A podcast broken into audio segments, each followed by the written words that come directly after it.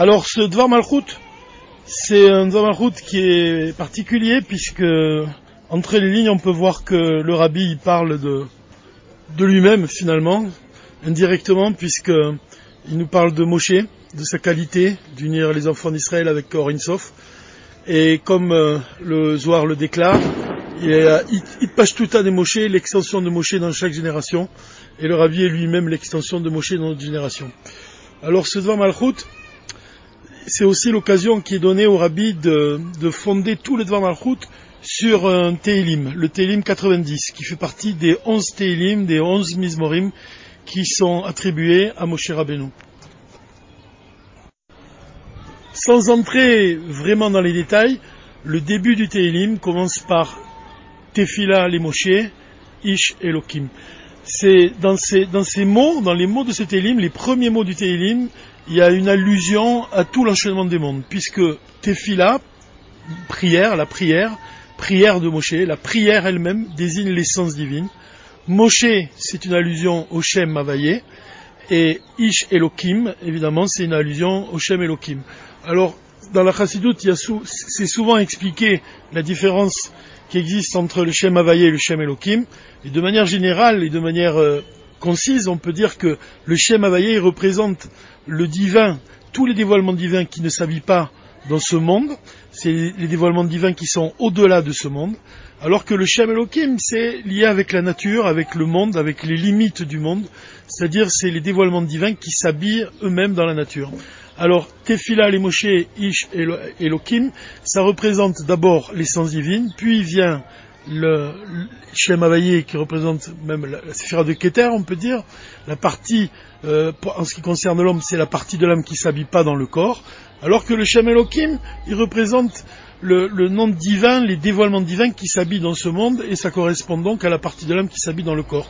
Donc il y a toujours cette, euh, précision qui est faite entre le rapport qui existe entre l'essence de l'âme, qui ne s'habille pas dans le corps, et l'âme, la partie de l'âme qui s'habille dans le corps, et qui représente les niveaux de Nefesh, Roar, Neshama. Alors Moshe, c'est celui qui vient unir l'essence de l'âme de chaque juif avec les sentiments et avec l'intellect. Et c'est aussi évidemment la mission du rabbi de dévoiler l'essence de l'âme. C'est un sujet qui revient sans cesse dans le Dvar Malchut, puisqu'on sait qu'un juif qui se trouve dans les quatre coudées du rabbi, uniquement le fait de se retrouver dans les quatre coudées du rabbi, ça dévoile l'essence de son âme. Alors à plus forte raison, quand un juif, il s'attache aux enseignements du rabbi, il s'attache par ses pensées, ses paroles et ses actes à dévoiler la Nefesh, la force qui est au-delà de ce monde-là, qui est au-delà de lui-même, le lien de son âme avec Dieu, qui, détient cette capacité à dévoiler des, forces qui sont au-delà de lui-même, des forces comme la Emouna, et le plaisir aussi, puisque Yechida, le niveau qui vient juste en dessous de l'essence de l'âme. Il correspond à la séphira de Keter, et dans, la séphira de Keter, il y a ce niveau de plaisir qui conditionne le niveau plus bas de la volonté. C'est-à-dire que le plaisir de l'âme qui, qui, ressent sa source divine, c'est ce qui va provoquer, c'est ce qui va dévoiler la volonté de chaque juif de faire tout ce qui est en son pouvoir pour provoquer la venue du Mashiach. Le Tzadik, c'est tzadik, ça correspond, c'est la valeur numérique de, la lettre tzadik, c'est 90, donc c'est Télim 90. Le rabbi va expliquer que le mot tzadik, donc ça désigne le juste de ce monde, le Moshe de chaque génération, ce mot-là, ce mot tzadik, on peut l'écrire de deux façons. On peut l'écrire tzadi ou tzadik. C'est-à-dire on peut ajouter au, à tzadi la, lettre kouf et ça devient tzadik. Alors on dit, ou bien on dit tzadi, ou bien on dit tzadik, tzadi, tzadik. Tzadi, c'est, on le décompose tzad c'est mon côté, tzad sheli, tzadi. Tzadi, ça désigne donc le bon côté, ça désigne le côté droit du cœur dans lequel réside l'âme divine d'un juif. Donc tzadi, ça désigne cette euh, inspiration divine ça, représente le, bon côté d'un juif, sa volonté véritable de, s'attacher à Dieu de manière constante, alors que l'autre côté de la Kedusha, l'autre côté de lui-même, c'est évidemment là le, côté gauche du cœur dans lequel réside l'âme animale. Donc dans le mot de on peut trouver une allusion à la nature de ce monde, puisque chaque juif doit mener le combat de Dieu dans un monde limité. Donc c'est quelque part, on voit que ce combat qui est décrit dans le Tanya de chaque juif qui doit lutter sans cesse pour euh, que afin que ses pensées, ses paroles et ses actes soient toujours inspirés par son bon côté, ça correspond d'une certaine manière au Shem Elohim. Ça correspond à la partie de l'âme qui s'habille dans le corps, puisque ça désigne ce combat incessant que l'homme doit mener contre son âme animale. De notre côté, le mot tzaddik avec la lettre kouf, ça représente un autre niveau beaucoup plus élevé, ça représente l'essence divine finalement, puisque la lettre kouf, le rabbi explique qu'elle ressemble à la lettre he, à la différence que le, le, he s'inscrit dans une forme, dans un carré, alors que le tzaddik, le pied du tzaddik, il va descendre au-dessous de la ligne. Il va, il va descendre jusqu'à devenir la lettre kouf, et donc ça représente, ça représente la capacité d'un juif d'atteindre des niveaux inférieurs. C'est allusionné par ce pied-là qui est long, qui descend au-dessous de la ligne. Et uniquement l'essence divine a le pouvoir de transformer l'obscurité en, lumière. Ça, c'est un point qui est longuement expliqué dans le Inyana Torah Chassidut, dans lequel le rabbi explique que c'est uniquement le pouvoir de l'essence divine de transformer le mal. Donc la lettre Kouf, elle représente ce niveau-là, le niveau de l'essence divine. Et le mot tzaddik, écrit avec la lettre Kouf, ça représente ce niveau de l'essence divine qui est, qui est propre à Moshe Rabbeinu. Pourquoi? Parce que on doit comprendre, et c'est ça le, point essentiel de, ce discours du Var Malchut, c'est que Moshe, il, représente l'union entre le Shem Ban et le Shem Ma. Le Shem Ban, ça représente le, Shem Elohim, ça représente le corps de ce monde, alors que le Shem Ma, ça représente ce qui est au-delà de ce monde, ça représente le Shem Availlé. Et Moshe Rabbeinu, tout comme Mashiach, qui est l'extension de Moshe, c'est celui qui, parvient à unir ce Shem Elohim avec le Shem Availlé. C'est celui qui parvient à unir l'essence de l'âme avec l'âme qui s'habille dans le corps. Et c'est donc ce qu'on a dit au départ, la, mission du, du, rabbi, de dévoiler ce niveau-là, de dévoiler l'essence divine en nous-mêmes d'abord, et ensuite dans ce monde matériel, et de faire de ce monde matériel une demeure pour l'essence divine. Cette attitude de dévoiler l'essence divine dans ce monde, c'est l'attitude qu'un juif doit adopter pendant tout le mois de Nissan, puisque c'est le, mois de tous les miracles, puisque c'est le, mois de la sortie d'Égypte. Et quand on comprend que la sortie d'Égypte, c'est le fait de transformer, de, lutter contre l'âme animale, dans un premier temps, comme c'est expliqué dans le Tanya, de la soumettre, et puis dans un second temps, comme c'est, comme c'est allusionné même dans le Tanya, de la transformer, de transformer le mal en bien. Alors le rabbi dit que la parachat Tzav, c'est qui tombe souvent au moment du Shabbat Agadol, c'est aussi une allusion à cela, puisque la parachat Tzav, elle parle de ce, elle est liée avec ce miracle, le miracle qui, a, eu lieu euh, au moment de la, sortie d'Égypte, quand les premiers-nés égyptiens, quand ils ont entendu, ils ont entendu que les Juifs ils préparaient euh, euh, se préparer à sortir d'Égypte et qu'ils sont allés voir Pharaon pour leur demander, pour lui demander de, les laisser partir. À ce moment-là, quand Pharaon a, refusé, alors tous les, premiers-nés égyptiens, ils ont, ils ont entrepris une guerre contre euh, l'armée de Pharaon. Et, c'est appelé un grand miracle puisqu'on voit ici que les, premiers-nés égyptiens qui, sont, qui représentent même la clipa, les, les, niveaux les plus inférieurs, ils ont été touchés par l'action des Juifs et c'est précisément ce qu'on a expliqué sur la lettre de Sadiq. Le pied de la lettre de Sadiq, il descend vers le bas, il descend jusque dans les endroits les plus obscurs, jusqu'à toucher les premiers-nés premiers égyptiens.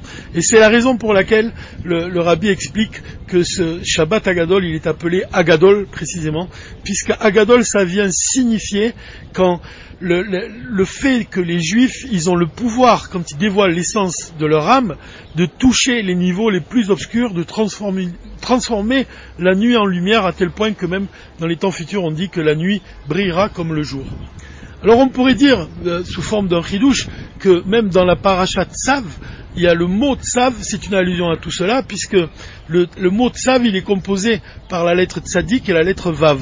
Alors la lettre tzadik, comme on l'a dit, elle représente ce, ces niveaux du divin qui se dévoilent dans, ce monde, et la lettre vav, ça a été expliqué par le, le euh, que la lettre Vav, c'est la lettre Yud dont le pied descend vers le bas. Alors la lettre Yud, le, le dit que la tête du Yud, elle se trouve dans Keter, et le pied du Yud qui descend vers le bas, c'est quand on parvient à attirer la, lumière de Keter dans ce monde matériel. Donc on voit que l'association qui existe entre le Tzadik et le Vav, ça représente cette force d'attirer le niveau de Keter, d'attirer le niveau de, les plus élevés, le niveau même de l'essence de l'âme, dans ce monde matériel et dans le corps même d'un juif.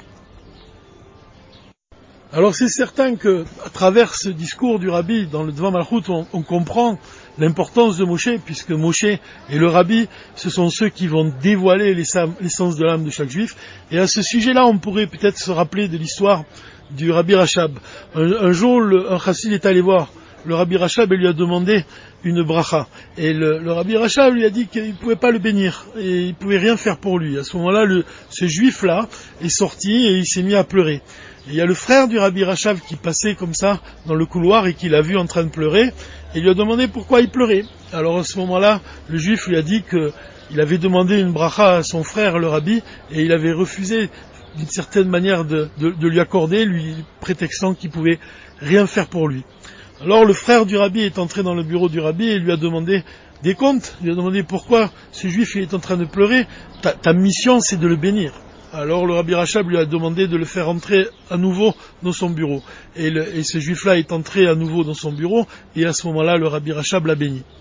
Alors pourquoi le rabbi Rachab ne l'a pas béni une première fois? C'est parce qu'il était, comme il a expliqué, ce juif-là n'était pas encore prêt de recevoir la bracha du rabbi. Et il fallait pour cela qu'il ait le cœur brisé.